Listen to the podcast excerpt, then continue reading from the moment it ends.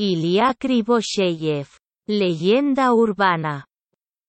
Fuego griego. Constantinopla, siglo VII. Capítulo 1. Resaca. En medio de la noche, ya al amanecer, apareció una silueta en las murallas de la ciudad. Cierto hombre, provocando abusos contra los guardias en las puertas de las murallas de la ciudad, abandonó la ciudad con un escándalo y, murmurando entre dientes, se dirigió a la bahía del Cuerno de Oro.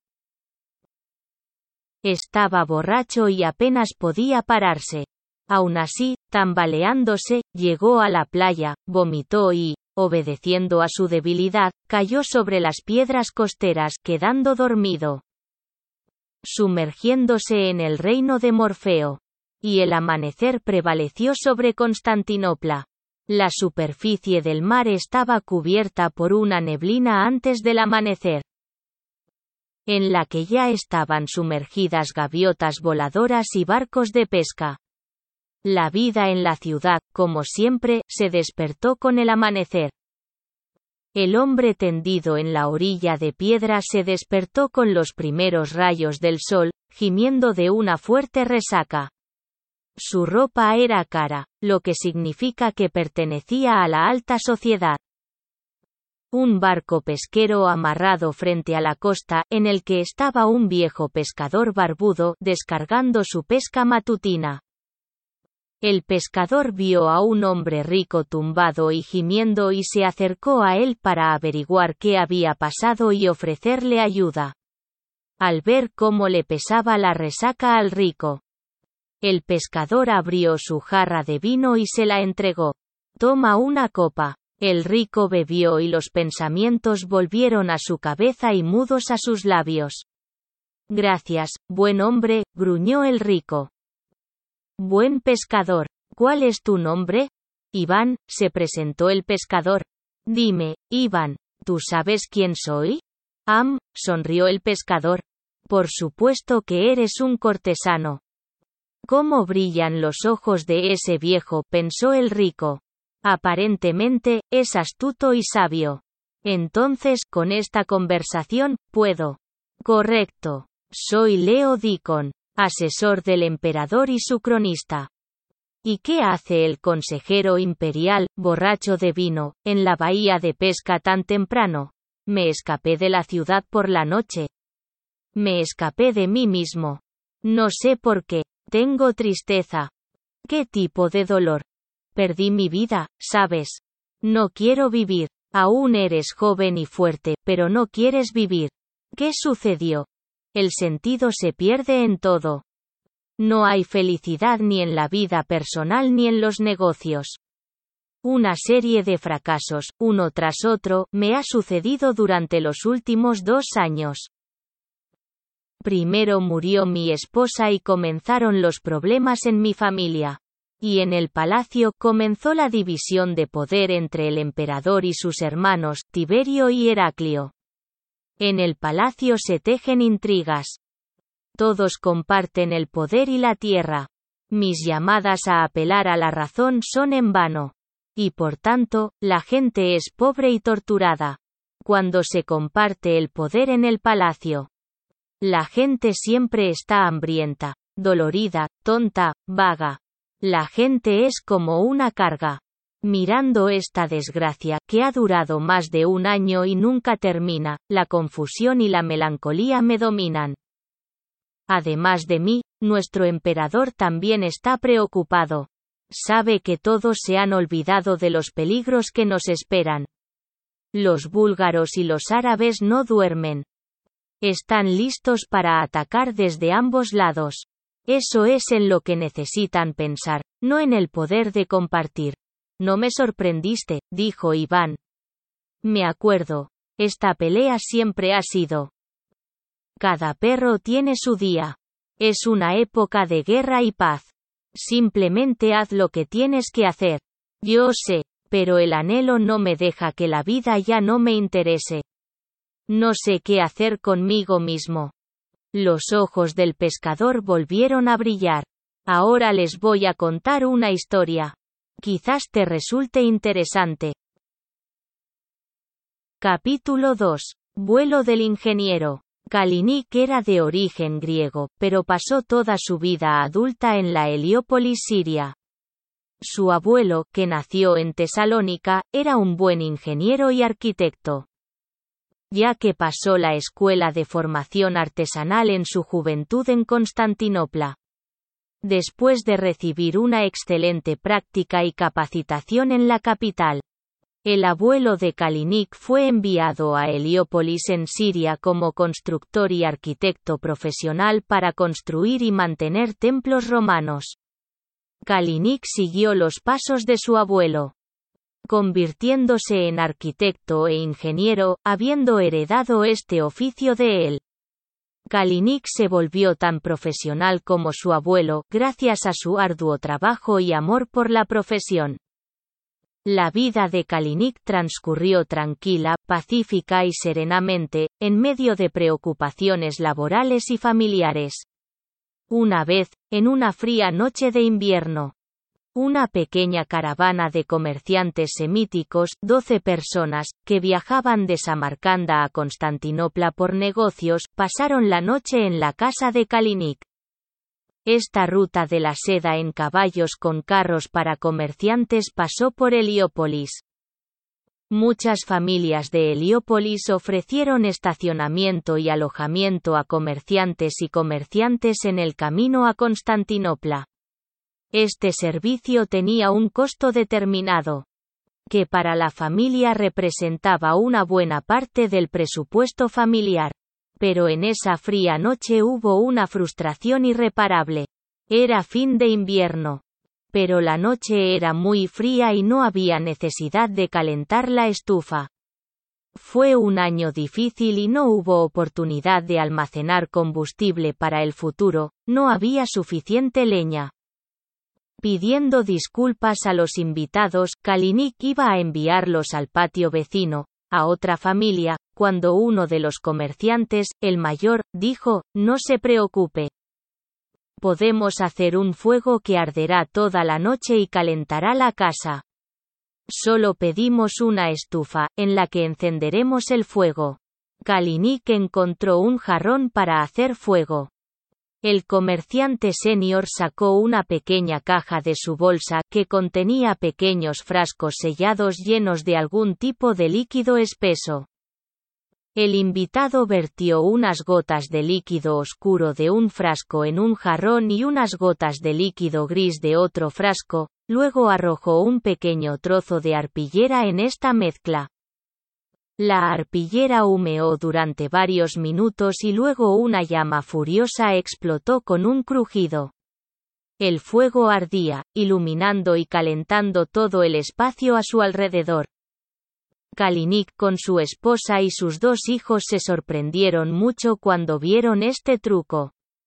Bueno, dijo el maravilloso invitado, ahora tenemos un fuego que nos calentará y continúa durante mucho tiempo, varios días. Reconozco azufre y arpillera, dijo el sorprendido Kalinik. ¿Y qué tipo de líquido oscuro es ese? Petróleo. exclamó el comerciante con orgullo. Los invitados se quedaron en la casa durante dos días. Durante estos dos días, Kalinik descubrió con los invitados que el aceite es un líquido negro natural que se encuentra en las fértiles tierras de Mesopotamia. Allí, siguiendo desde Samarcanda, los viajeros descubrieron accidentalmente este líquido. Y luego descubrieron que el líquido es inflamable y difícil de extinguir. ¿No tienen miedo? preguntó el ingeniero a los comerciantes de seguir esta ruta de la seda sin pasar por Mesopotamia? La tierra está inquieta y el clima no es fácil. Pesado, beligerante. Los árabes se acercan al imperio romano cada año. Es posible que pronto nos ataquen. Tenemos miedo y pensamos que deberíamos huir a Constantinopla. ¿No tienes miedo? No. ¿Por qué tenerle miedo a la vida? Tienes que vivir o morir. Cuando los comerciantes salieron de la casa de Kalinik, pensó mucho en ellos y en su truco de fuego. Y luego una amenaza se cernió sobre Heliópolis. Los árabes avanzaron y los habitantes huyeron para escapar del cautiverio. Kalinik con su familia también se escapó. Junto a otros prófugos llegaron a Cilicia por mar en balsas mercantes y, de allí, en caravana terrestre hasta Constantinopla, donde vivía el hermano de su abuelo, Iván, que era pescador.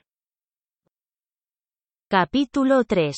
Decreto del emperador. Leo Dicon entró en una pequeña casa de pescadores con Iván y vio a la familia Kalinik.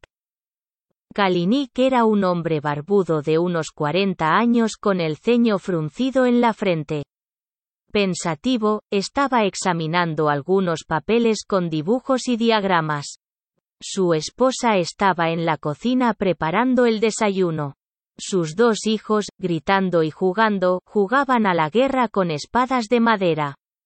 Este es mi sobrino nieto, el ingeniero Kalinik.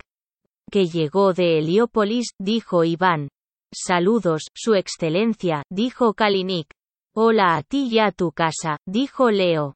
Bueno, Iván me contó su historia y me interesa tu invento. Esta es un arma de fuego en la que está trabajando. Exactamente, dijo Kalinik, señalando sus papeles y dibujos. El incidente con la mezcla autoinflamable, ocurrido en mi casa en Heliópolis. Me dio la idea de que es posible crear un arma tan invencible, arrojando furiosas llamas de fuego que no se pueden apagar, y dirigirla hacia enemigos y conquistadores. De Heliópolis. Fui a Constantinopla para salvar a mi familia y también para ofrecerle al emperador la idea de crear un arma de fuego. Diseñé esta arma en mis dibujos. Bueno, tienes suerte de conocerme, dijo Leo. La idea de crear un arma así me interesó mucho. Puede servir bien a nuestro imperio. Entonces te ayudaré a construir esta arma. Mañana, después del culto dominical en la Catedral de Sofía. Te invitaré a una audiencia con el emperador, donde tendrás que presentar tu idea al emperador y a los sabios de nuestro imperio. Gracias, mi generoso benefactor, dijo Kalinik. Kalinik se animó. Leo Dicon también se animó. Se olvidó de su tristeza porque estaba esperando algo grandioso. La misa dominical en la Catedral de Sofía terminó a la hora del almuerzo. Acompañada de un magnífico y apacible coro de salmos e himnos espirituales. El pueblo se dispersó. El clero completó el ritual y el emperador Constantino con su séquito y el patriarca se retiraron a la basílica. Allí, se programó una reunión con Leo Dicon y el ingeniero Kalinik. Excelencia. Dijo Kalinik, ahora tengo un jarrón de aceite en mis manos. ¿Qué es el aceite? En ocasiones, los humedales negros se encuentran a orillas del mar Egeo y en la costa oriental del Mediterráneo. Esto es aceite. El aceite tiene propiedades increíbles que pueden conquistar sus corazones y el mundo entero. El petróleo es oro de verdad para nosotros. Estoy seguro de que el petróleo tiene un gran futuro. Con esto, puedes encender un fuego que ni el agua apagará. Y te lo demostraré ahora. Kalinik vertió aceite y azufre en un cuenco y luego arrojó un trozo de arpillera. La mezcla comenzó a humear y luego estalló en llamas. Las llamas fueron intensas. Kalinik empezó a verter agua de una jarra en la llama, pero no se apagó. El público en general que vio este experimento agradeció las acciones del ingeniero y estuvo de acuerdo en que fue un incendio increíble. ¿Y cómo se puede usar este fuego contra los bárbaros y no en detrimento nuestro? Preguntó el emperador Constantino. Sugiero usarlo en la marina, continuó el ingeniero. Tenemos que hacer cañones con este fuego en los barcos. Ordeno a Leo Dicon y al ingeniero Kalinik que empiecen a fabricar armas de fuego de acuerdo con el plan del ingeniero Kalinik. Bendigo este gran logro, dijo el emperador. Yo me ocuparé de mis asuntos. En los meses siguientes, Leo Dicon y Kalinik se involucraron apasionadamente en su invento. Pidiendo ayuda a las mejores mentes y manos trabajadoras de Constantinopla. Y el emperador Constantino se ocupó de sus dos hermanos cortándoles la nariz. Capítulo 4. Campaña sin éxito. Los árabes ya estaban profundamente arraigados en Oriente y continuaron avanzando en Occidente. Fue difícil para los bizantinos contenerlos y renunciaron a sus posiciones. Años de guerras terrestres han llevado al califato árabe a victorias incondicionales, llenándolo de tierras y riquezas invaluables. La situación en el mar era la misma. La flota árabe joven y no numerosa, pero apasionada, derribó varios barcos bizantinos. En ese momento fatídico, la flota árabe, dirigida por el califa Muagui, navegó hacia Constantinopla para atacar el nido de los infieles. Tras cruzar el estrecho de los Dardanelos y entrar en el mar de Mármara, Muagui sospechaba algo malo y sus temores se confirmaron cuando las murallas de la ciudad aparecieron en el horizonte. En las murallas de la ciudad, la flota árabe fue recibida por varios barcos. El califa Muagui se sorprendió al ver que había paz y serenidad alrededor. En la confusión de sentimientos dio la orden de atacar. En diez minutos, la flota árabe fue derrotada. Los tubos de cobre de los barcos bizantinos, instalados en la popa, soltaron lenguas de fuego en llamas por sus aberturas. Todos los barcos árabes quedaron sumergidos en un fuego mortal. La gente de esos barcos también fue destruida por el fuego. Queriendo salvar sus vidas, se lanzaron al agua, pero esa no fue su salvación ya que el fuego continuó ardiendo incluso en la superficie del mar. Dragones, gritó Muagui enloquecido al ver este fuego. Le ordenó que retrocediera, y los dragones siguieron disparando. Solo unos pocos lograron sobrevivir a esta batalla. Capítulo 5. Diálogo. Leo Dicon y Kalinik se sentaron en el barco y pescaron. Creamos una gran arma, dijo Leo. Y matamos a mucha gente. Y la melancolía se apodera de mí. ¿Es la misma melancolía que tenías cuando nos conocimos? No, ese es otro anhelo. Estaba feliz cuando estaba construyendo esta arma. Pero ahora entiendo que esta es un arma peligrosa. La gente necesita aprender a lidiar con ello correctamente. Este fuego puede ser no solo para bien, sino también para dolor. Haremos lo que sea necesario y todo será como será. Loco de Petersburgo. San Petersburgo, nuestro día. Mi nombre es Ignat Poprikin. Y vivo en Petersburgo. No, no nací aquí, solo llevo aquí seis años y nací y crecí en un pequeño pueblo de los Urales.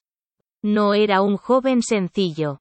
Todo el tiempo me atrajo algún tipo de aventura. Constantemente me lanzaba a algunas fiestas y bebía, tratando de ser un payaso entre mis compañeros amigos.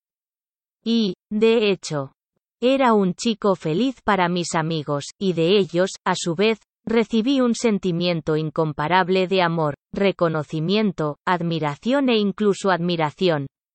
Inconscientemente, por supuesto. Al menos eso pensaba. Pero ese fue un momento estudiantil feliz y despreocupado. Y al principio todo parecía ir bien y la vida era maravillosa. Pensé que era una persona maravillosa y pensé que mis amigos también. Sin embargo, pronto cayó el velo de mi ilusión. Había una tendencia a distanciar a mis amigos de mí. Lo que realmente no me gustaba. Y luego traté de acusarlos de convertirse en personas aburridas y mediocres. Y en respuesta, o guardaron silencio y corrieron para irse, o dijeron, Ignat. Es bueno trabajar con tonterías y volverse loco, finalmente ponte manos a la obra. Y así, Gradualmente, interrumpimos la comunicación y ahora todos estaban ocupados con sus propios asuntos. Y Sergei, mi amigo más cercano, una vez bebiendo conmigo, incluso dijo, Ignat, eres un buen tipo, eres interesante, no aburrido. Pero cuanto más te conozco, más entiendo que no nos valoras a todos. Parece que te consideras el más genial, el más inteligente. Y somos tus lacayos. Me ofendí, por supuesto. Y luché con él. No quería admitirlo ni a mí mismo ni a él, aunque entendí que tenía razón. Y luego me aburrí. Quería algo más, quería sentir la vida como una fiesta. Y me fui a San Petersburgo, creyendo que allí, en una ciudad libre en el Neva, en la capital cultural, ciertamente seré feliz.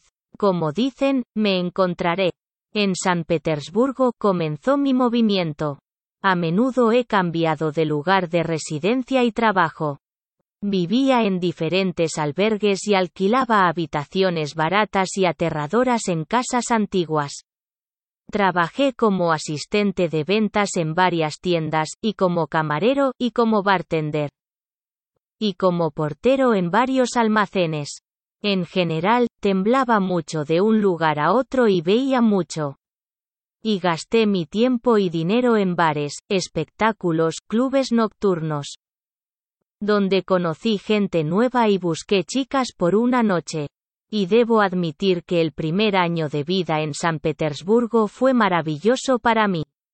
Estaba encantada con él, me sentía envuelto en los grandes negocios de la gran ciudad, embriagando la libertad, embriagado, estaba feliz. Sin embargo, las ilusiones se disiparon gradualmente. Y había una razón para eso.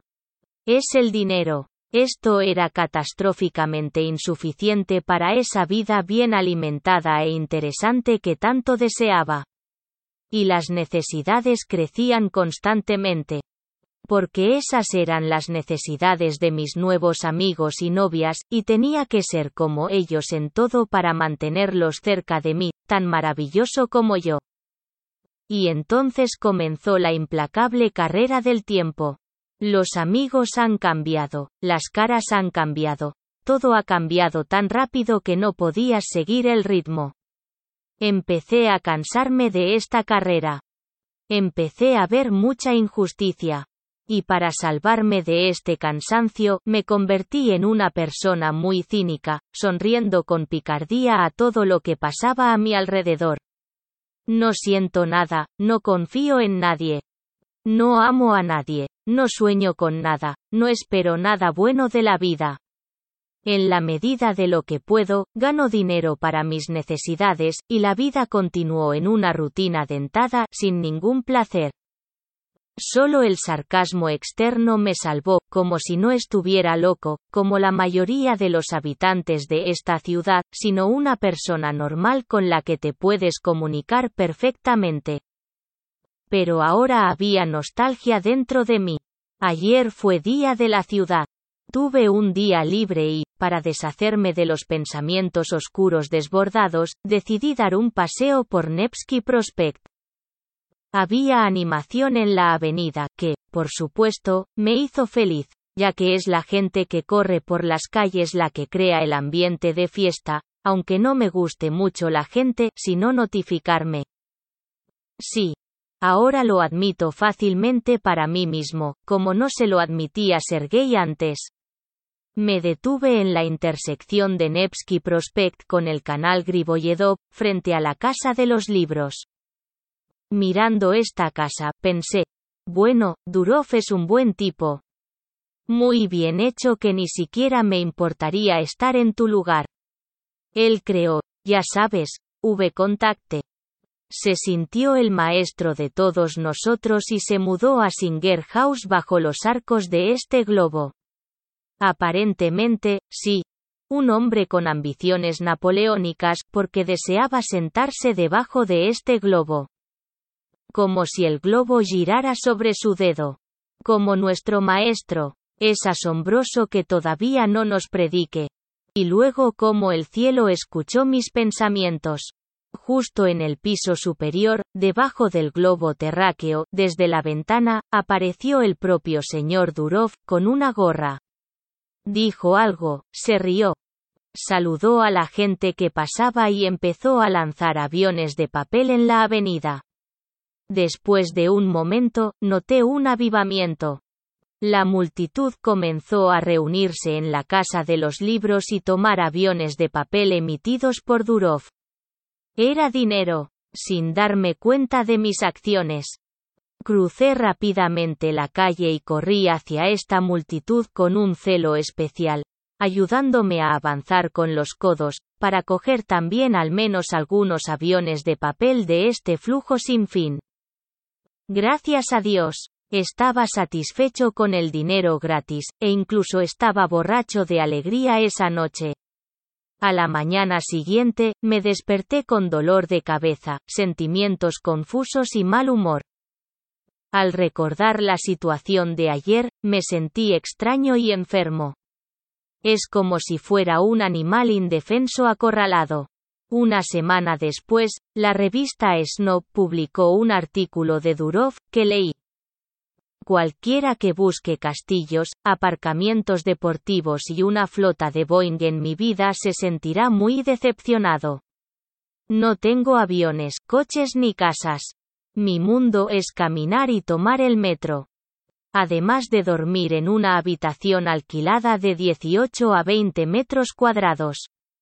Cualquiera que quiera cambiar de lugar conmigo también tendrá que renunciar por completo al alcohol, la carne y la ropa cara. Desde hace más de 10 años desde los días en que era muy pobre estudiante no me canso de repetir. El dinero está sobrevalorado, porque la creación es mucho más interesante que el consumo. Y el estado interno es inconmensurablemente más importante que el dinero externo. Tan pronto como haces del dinero un culto e intercambias, ser, por, mirar, te envías a la esclavitud voluntaria. Las deudas debido al estado de Oropel, el trabajo tedioso con estúpidos cobardes, la necesidad de mentir y traicionar a tu mundo. Son solo una parte del precio que pagas por un deseo excesivo de papel. Nos negamos a aceptar un mundo en el que la gente pueda luchar y traicionar su humanidad por dinero. Si hay personas que están de acuerdo con esto, su comportamiento debe ser severamente condenado al ostracismo, en ningún caso considerado lógico.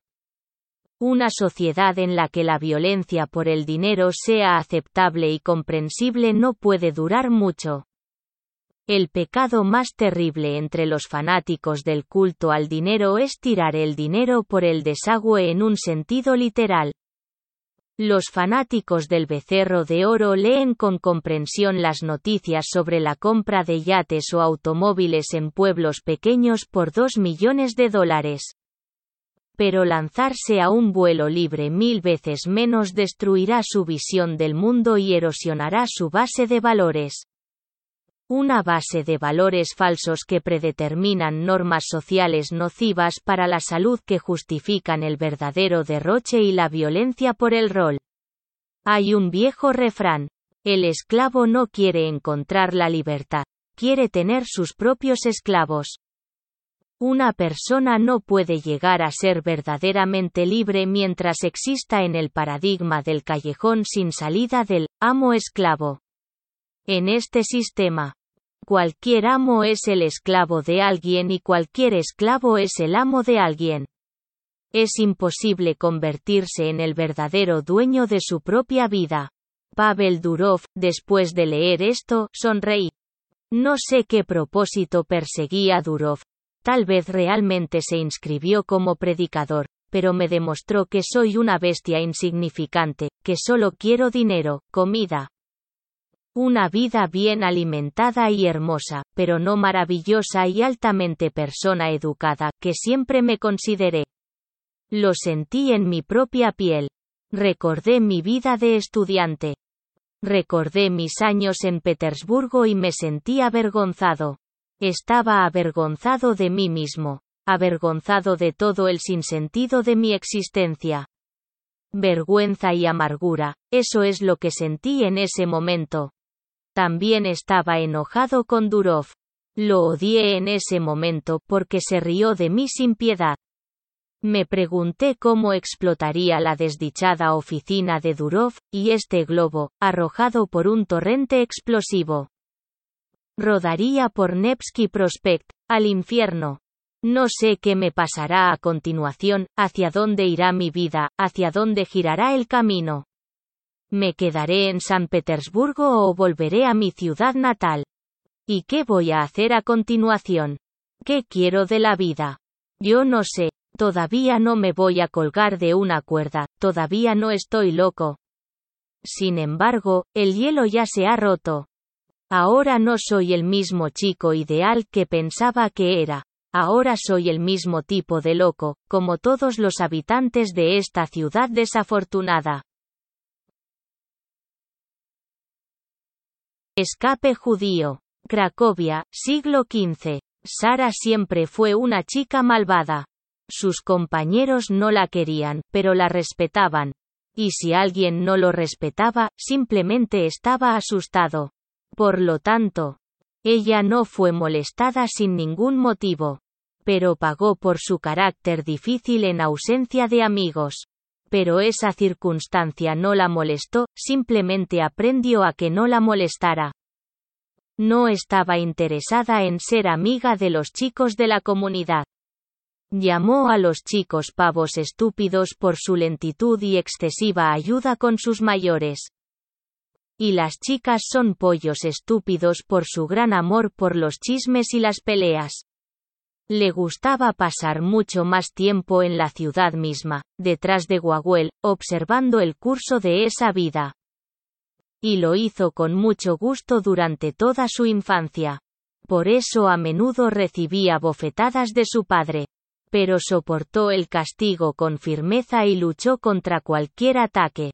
Así, se ganó la reputación de histérica con quien es mejor no tener nada que ver.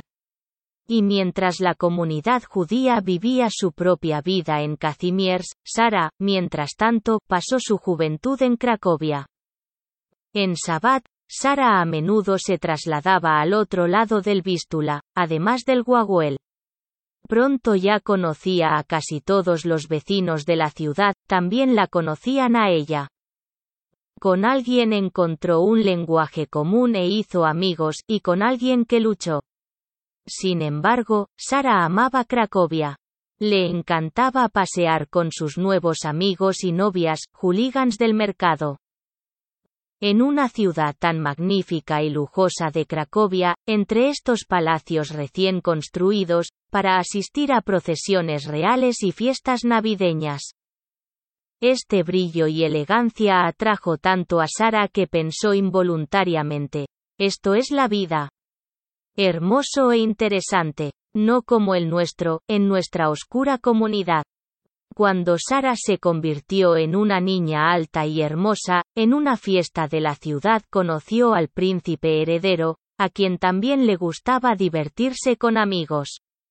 Fue amor a primera vista. Parecía que estos dos fueron creados el uno para el otro como dos elementos, agua y fuego. Y la vida giraba en una corriente de amor y encuentros secretos. Esto continuó hasta que los amantes decidieron casarse. El padre de Sara, Ezequiel, se dio cuenta de que últimamente su hija solía huir por las noches en la ciudad y quería castigarla y reprimirla.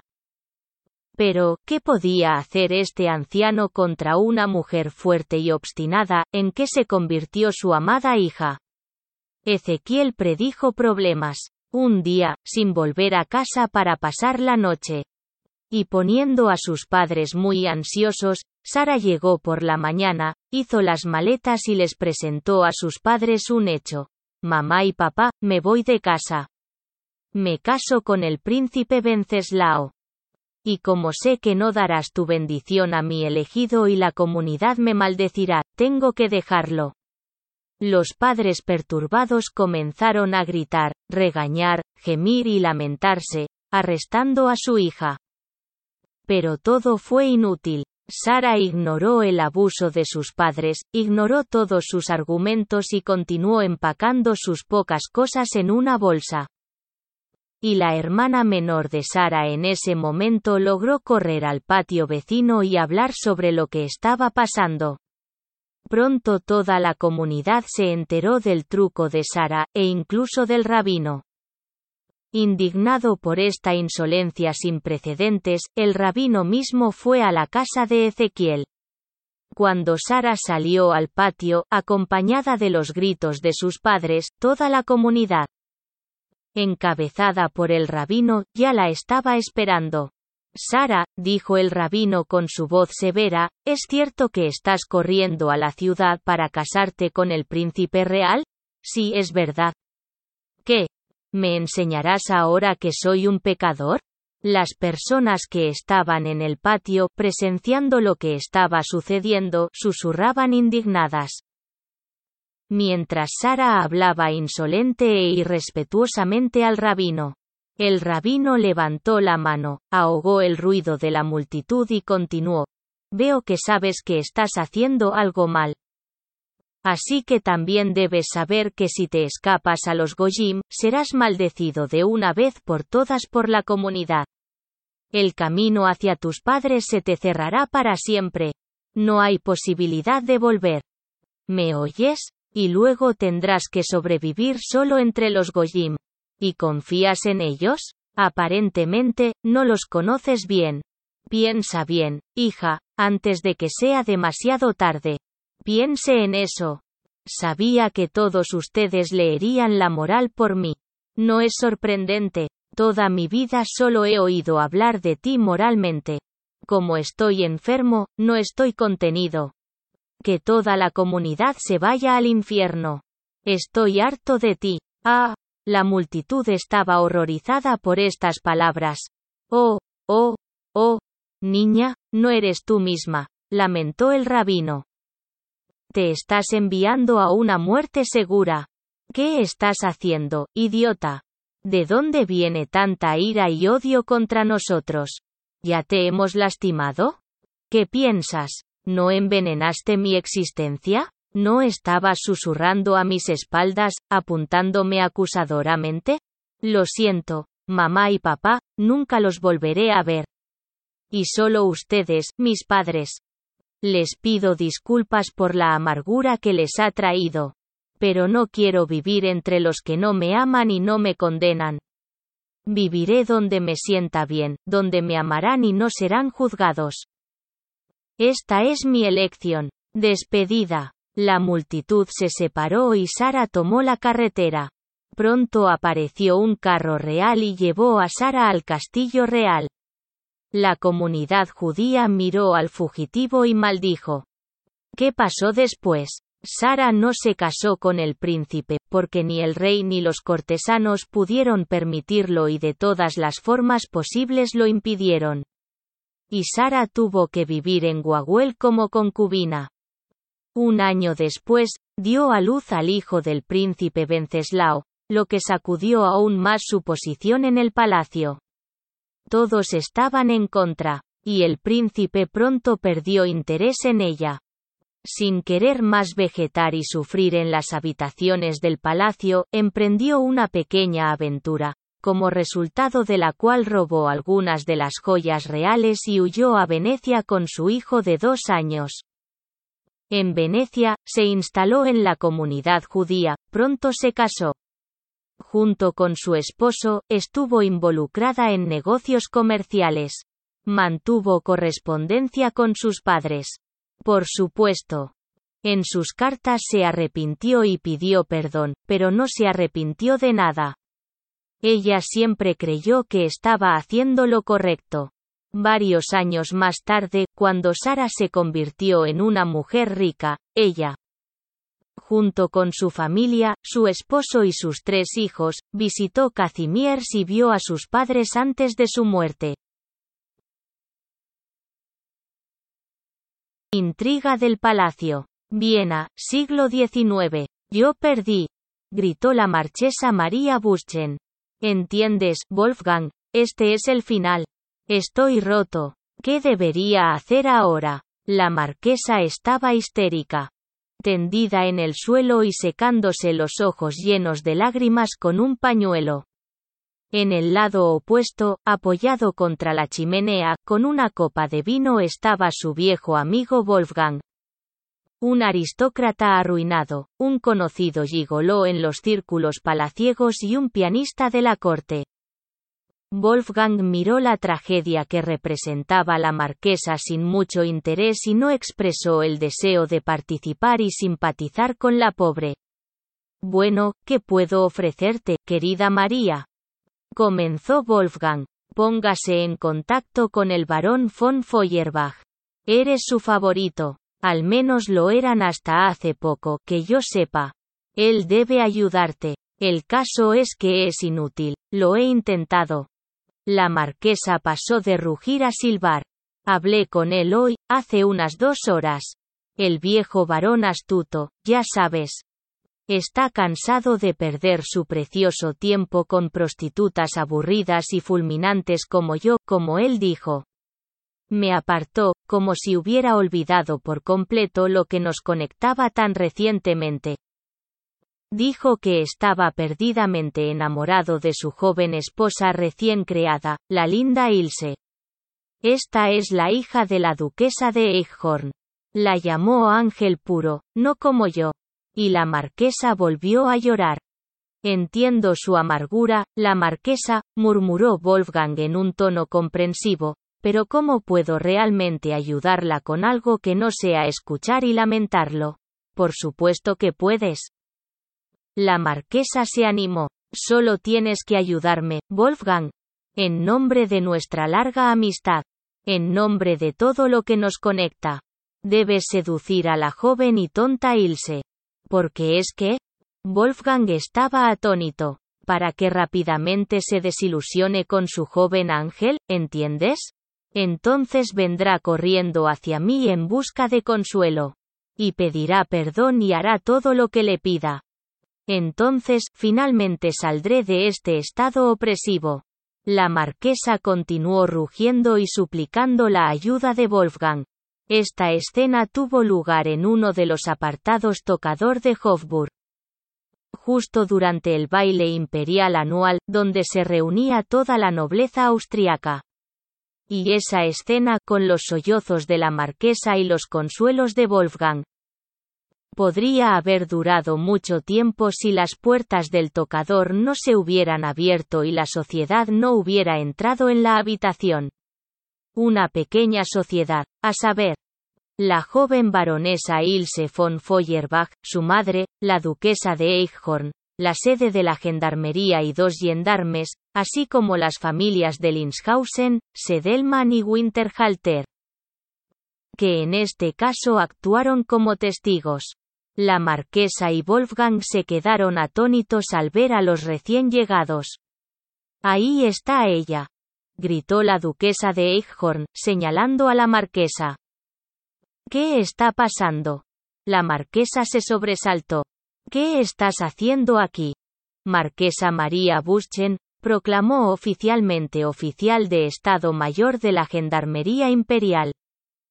Se le acusa del asesinato del barón von Feuerbach, quien, según los médicos, fue encontrado muerto a puñaladas hace unas dos horas en la parte norte de Hofburg.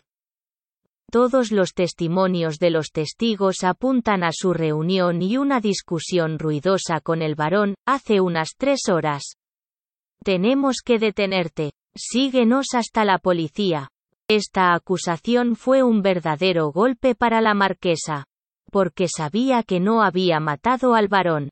Cuando la marquesa recobre el conocimiento con el susto que sintió, por supuesto, adivinará que fue utilizada como chivo expiatorio, aprovechándose de la situación, pero de momento no pudo entender nada.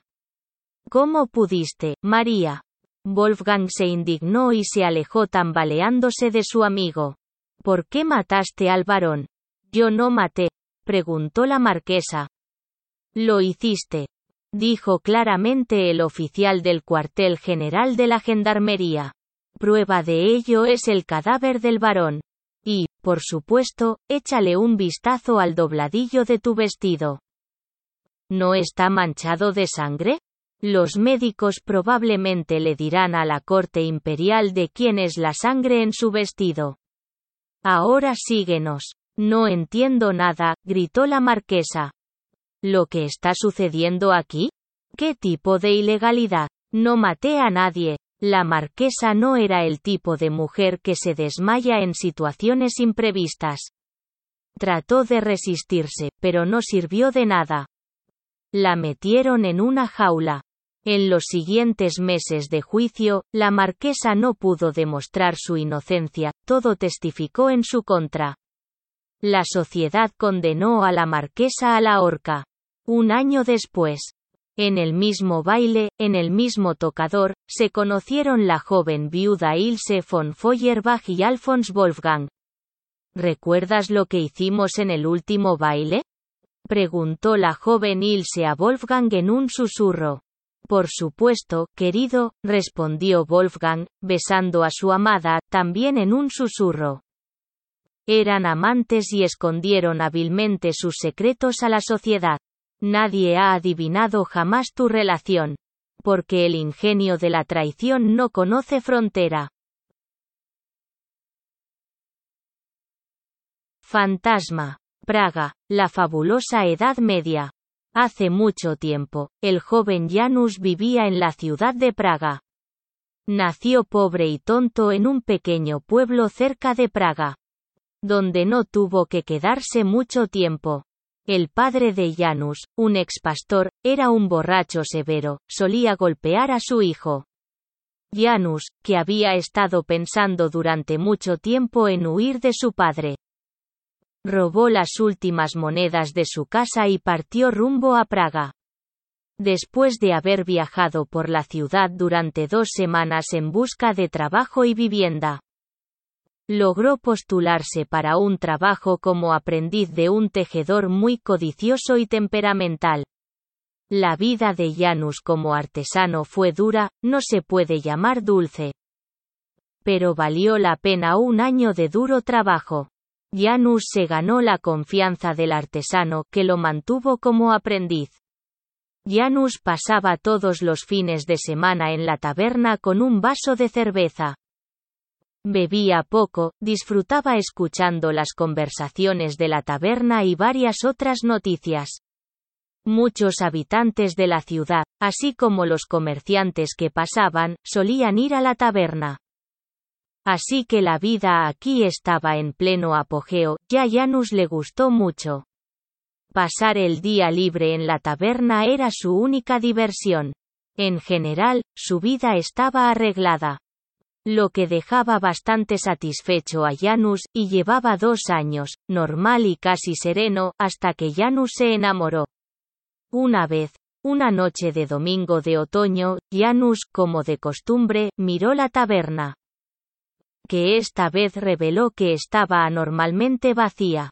Después de beber un vaso de cerveza y no esperar nada interesante, Janus se levantó y se dirigió a su cabaña en el taller. Ya estaba bastante oscuro. Las calles estaban vacías, lo que sin duda inspiraba cierto horror y miedo. Janus se apresuró a seguir pero cuando escuchó el sonido de los cascos de un caballo detrás de él, se estremeció, se detuvo y se volvió. Lo siguió un carruaje negro tirado por un caballo negro. Después de llegar a Janus, el carruaje se detuvo, la puerta se abrió y una mujer joven, vestida con una túnica negra de funeral, salió del carruaje para unirse a Janus. Su rostro estaba blanco, por lo que parecía un fantasma. Pero era muy hermosa, tan hermosa que Janus se enamoró inmediatamente de ella. Belleza se acercó a Janus y, mirándolo a los ojos con sus ojos negros sin fondo, le susurró suave y tiernamente. Hola, Janus. Estoy feliz de verte. Me las arreglé para escapar de mi padre esa noche, porque tenía muchas ganas de verte. Janus no solo estaba perplejo por tal confesión, sino que también estaba muy asustado. Le temblaban las rodillas, el sudor le corría por la cara. Le parecía que él mismo se había vuelto blanco de miedo y como una hermosa niña desconocida. Pero este misterioso extraño cautivó y encantó al joven con su belleza sobrenatural y su mirada que Janus no tuvo más remedio que responder. Sí, estoy muy feliz de verte. Te estaba esperando y viniste. Janus, dime, ¿me amas? Sí, te amo. Yo te amo mucho. Janus, debo confesarlo. Decidí, decidí huir de mi padre y huir contigo. Realmente quiero esto, Janus. De verdad, porque yo te amo mucho. Sí, sí, dijo Janus, aturdido y perturbado por el amor. Salgamos de aquí, de una vez por todas. El próximo domingo te espero en la Catedral de Sao Martiño. En nuestro lugar habitual. En una semana tendremos tiempo de preparar todo, según lo acordado, y luego huiremos juntos. Bueno? Sí, te espero. Cerca de la catedral. La hermosa desconocida besó apasionadamente a Janus en los labios y luego rápidamente saltó al carruaje, y el carruaje inmediatamente corrió por la calle. Hasta que Janus tuvo tiempo de recuperarse y solo se escuchó el eco del ruido de los cascos durante unos minutos. Janus no pudo recuperar los sentidos durante unos 20 minutos y luego corrió a casa a una velocidad vertiginosa, se envolvió en la cama y lloró suavemente la mayor parte de la noche. A la mañana siguiente, el maestro se dio cuenta de que algo extraño le estaba sucediendo a Janus. Estaba un poco pensativo, confundido, y el trabajo no iba bien, todo se salió de control. Cuando el maestro le preguntó qué había pasado, Janus se limitó a disculparse y respondió que ayer, aparentemente, pasó algún tiempo en la taberna y no durmió lo suficiente por la noche. En los días siguientes, Janus trabajó duro, doblando impecablemente los uniformes de los soldados. Sin embargo, todavía estaba pensativo y reacio a hablar. El maestro incluso se preocupó e intentó por todos los medios averiguar qué le estaba sucediendo a su aprendiz. Pero Janus nunca dijo nada. Quizás se enamoró, demonio, explotó el maestro.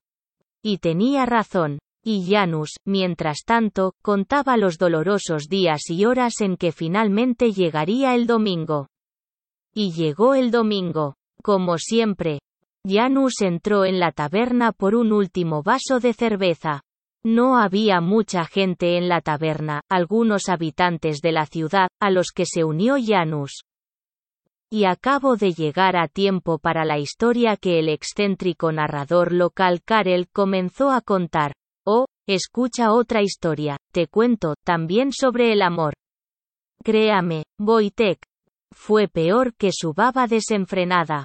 Escucha aquí. Hace muchos años, el alcalde de Burgomestre estuvo en nuestro castillo de Praga. Y tuvo una hija, Agnieszka, una mujer inteligente y hermosa.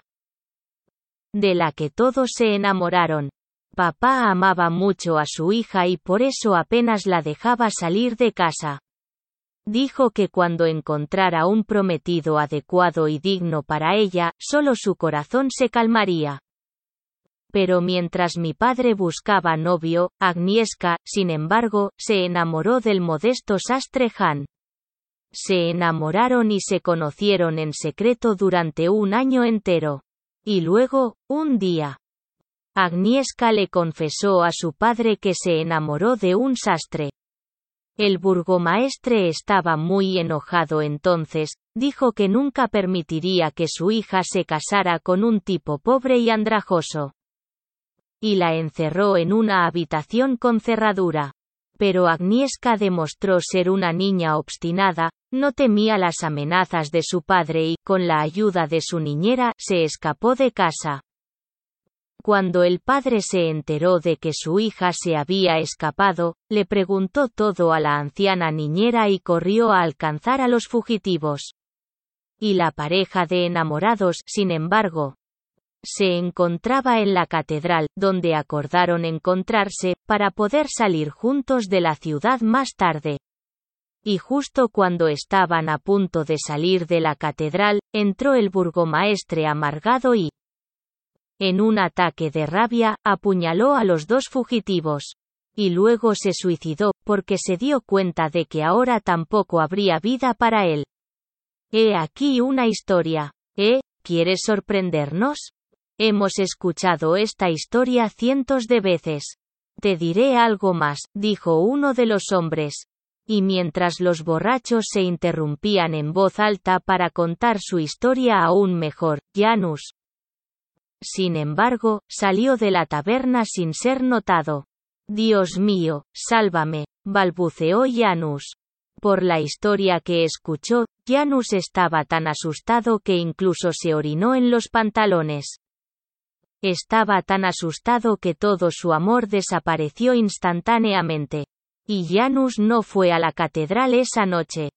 Rápidamente huyó a casa y durante los días siguientes no deambuló por las calles nocturnas de Praga para no encontrarse con ningún fantasma. Amor bajo el firmamento gris. París, finales del siglo XX. Isabel era huérfana pero como era extrovertida, no sufrió por eso. En el orfanato no hubo problemas. Todavía recordaba con gusto y extrañaba esos momentos.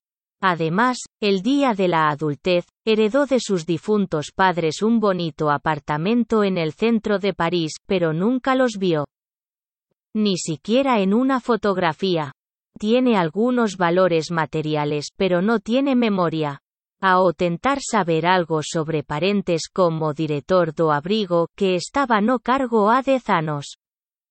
Ele apenas levanto o amao, pois tudo estaba apenas documentado, e nada máis, exceto os nomes dos pais e dos fato de que morrerán em un accidente en coche.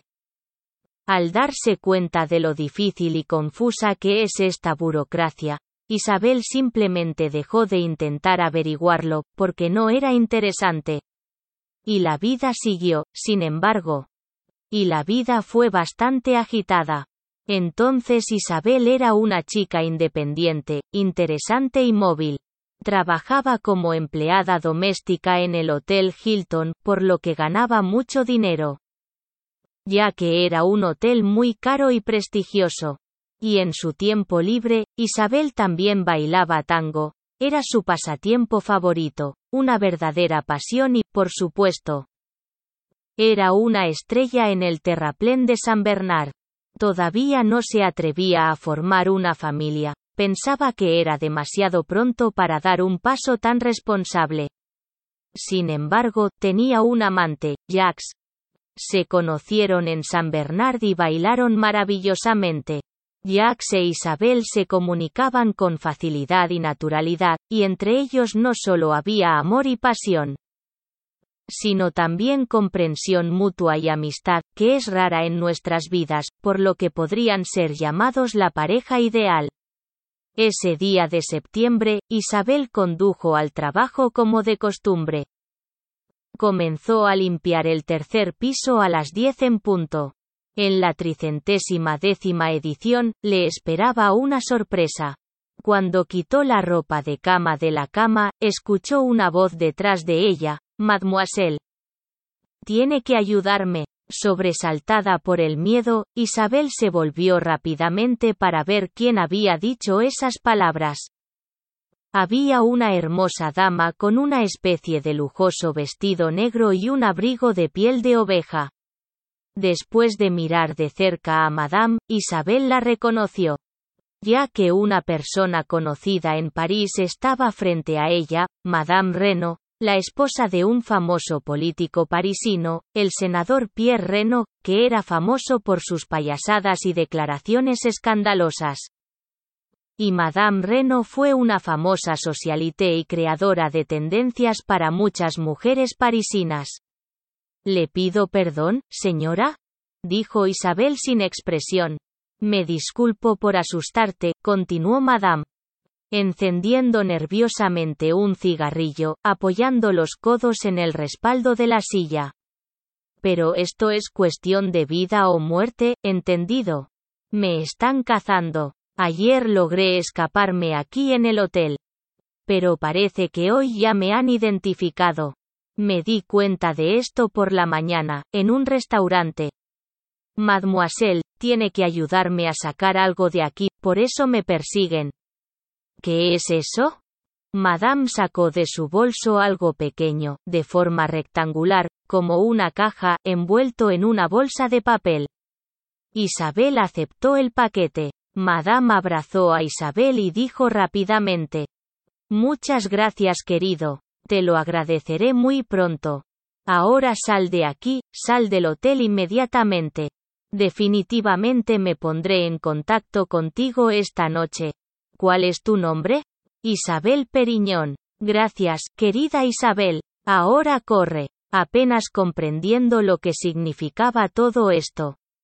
Isabel no hizo preguntas innecesarias e hizo lo que Madame le había pedido que hiciera. Le pidió al gerente del hotel que saliera del trabajo, alegando terribles dolores de cabeza y le pidió a su compañera Marie que terminara de limpiar el tercer piso. Simpatizaron con la pobre y la dejaron ir.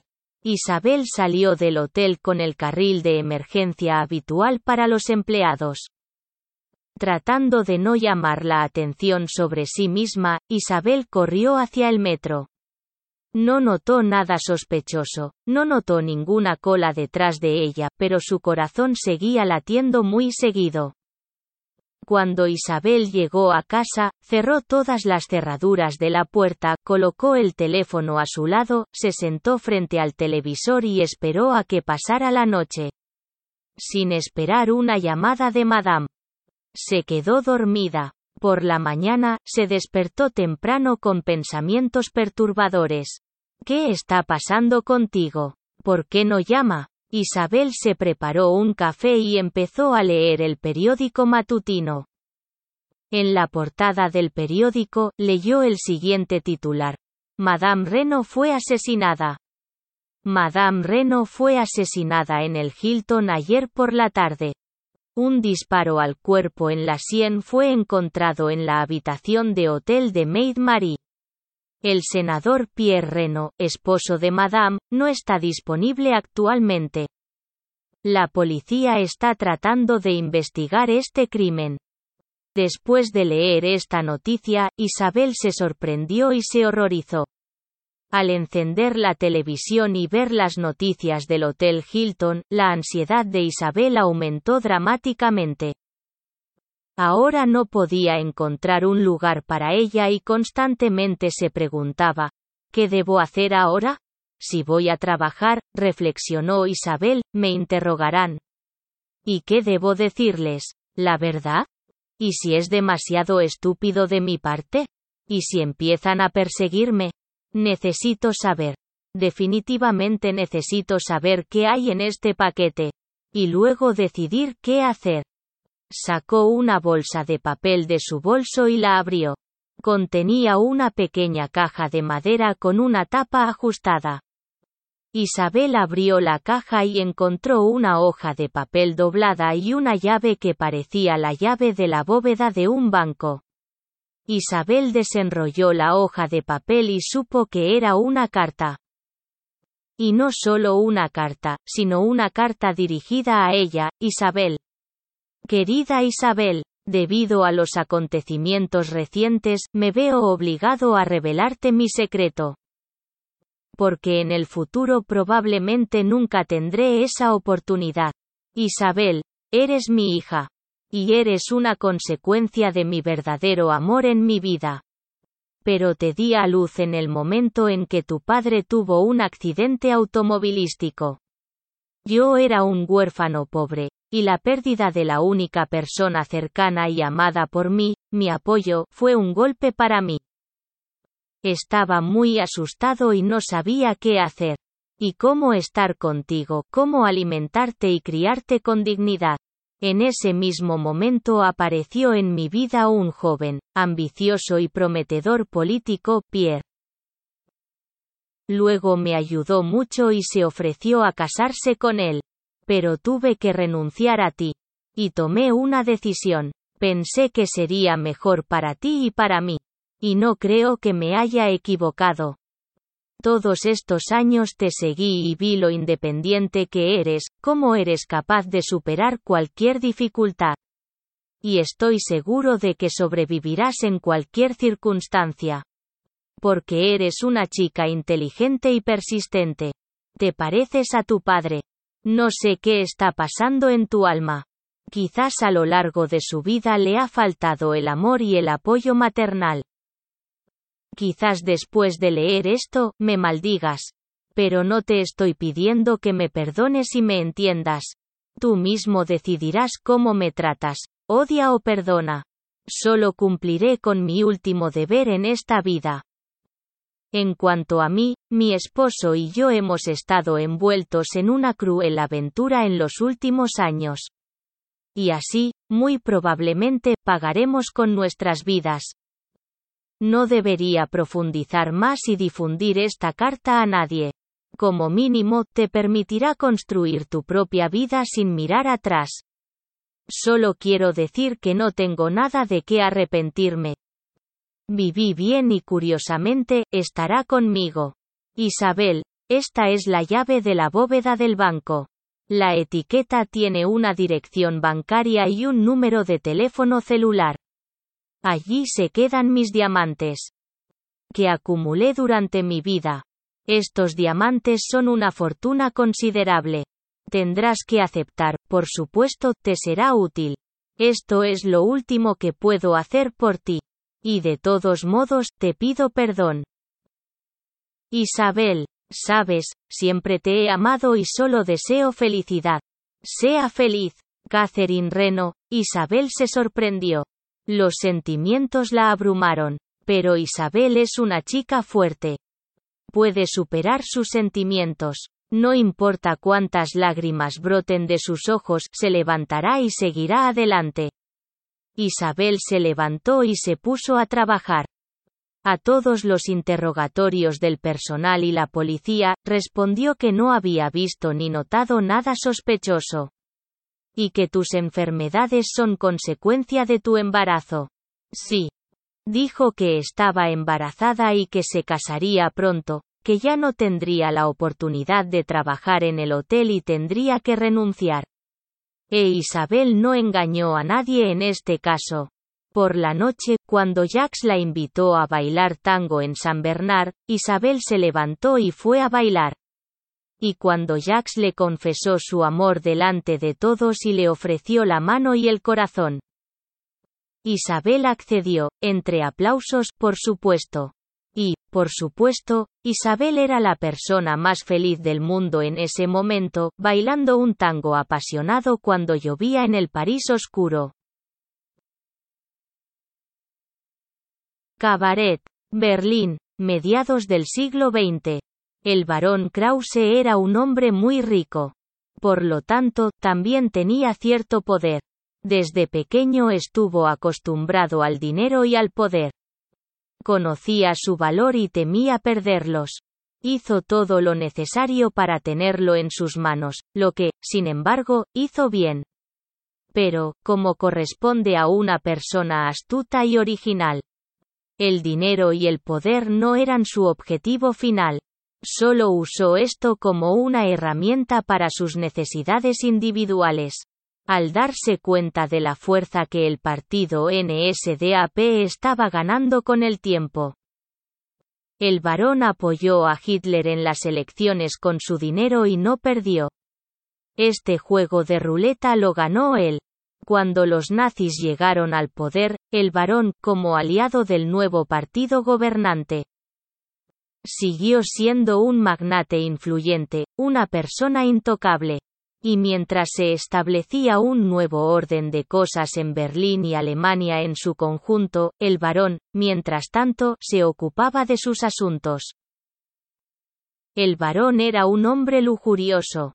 Todo el sentido de su vida fue depravado con la bebida. Incluso antes del Tercer Reich, en la República de Weimar, cuando era joven. El varón pasó su vida en los cabarets más famosos y caros de Berlín.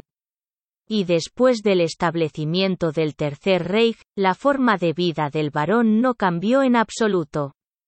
Organizó su propio cabaret.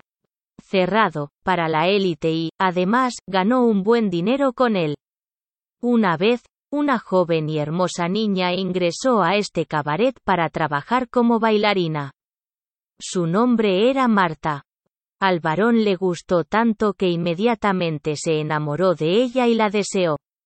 Menos de una semana después, en el desfile del viernes, el varón comenzó a acosar a la belleza. Lo siento, querido varón. Dijo Marta, retirando su mano, pero me contrataron aquí como bailarina, no como cortesana. Si no entiendo algo, creo que tendré que dejar su establecimiento. Estúpido, ¿de verdad crees? Ronroneó el varón, ¿que puedes irte? Por supuesto. No estaré aquí ni un minuto más. Al darse cuenta de que estaba lidiando con una mujer orgullosa y emocionado aún más. El varón decidió no celebrar una ceremonia y no dudar. Está acostumbrado a conseguir lo que quiere y no asumir ninguna responsabilidad por ello. Junto con sus dos camaradas, el varón agarró a Marta que estaba pateando y gritando y la arrastró a una habitación distante. Allí, tres bastardos violaron a la pobre Marta. Marta, rota y completamente destruida. No regresó a casa esa noche. Se suicidó tirándose al río desde un puente. Un mes después, cuando el varón se había olvidado de este lamentable incidente, fue asesinado a tiros en el umbral de su casa. Esto fue hecho por Klaus, el hermano mayor de Marta, quien deliberadamente escapó del ejército y juró vengar a su amada hermana. La policía pronto arrestó a Klaus y el tribunal lo sentenció a muerte. Por desertor y asesino. Las últimas palabras de Klaus fueron, los demonios que no tienen nada sagrado no durarán mucho. Maldita sea, arde en el infierno.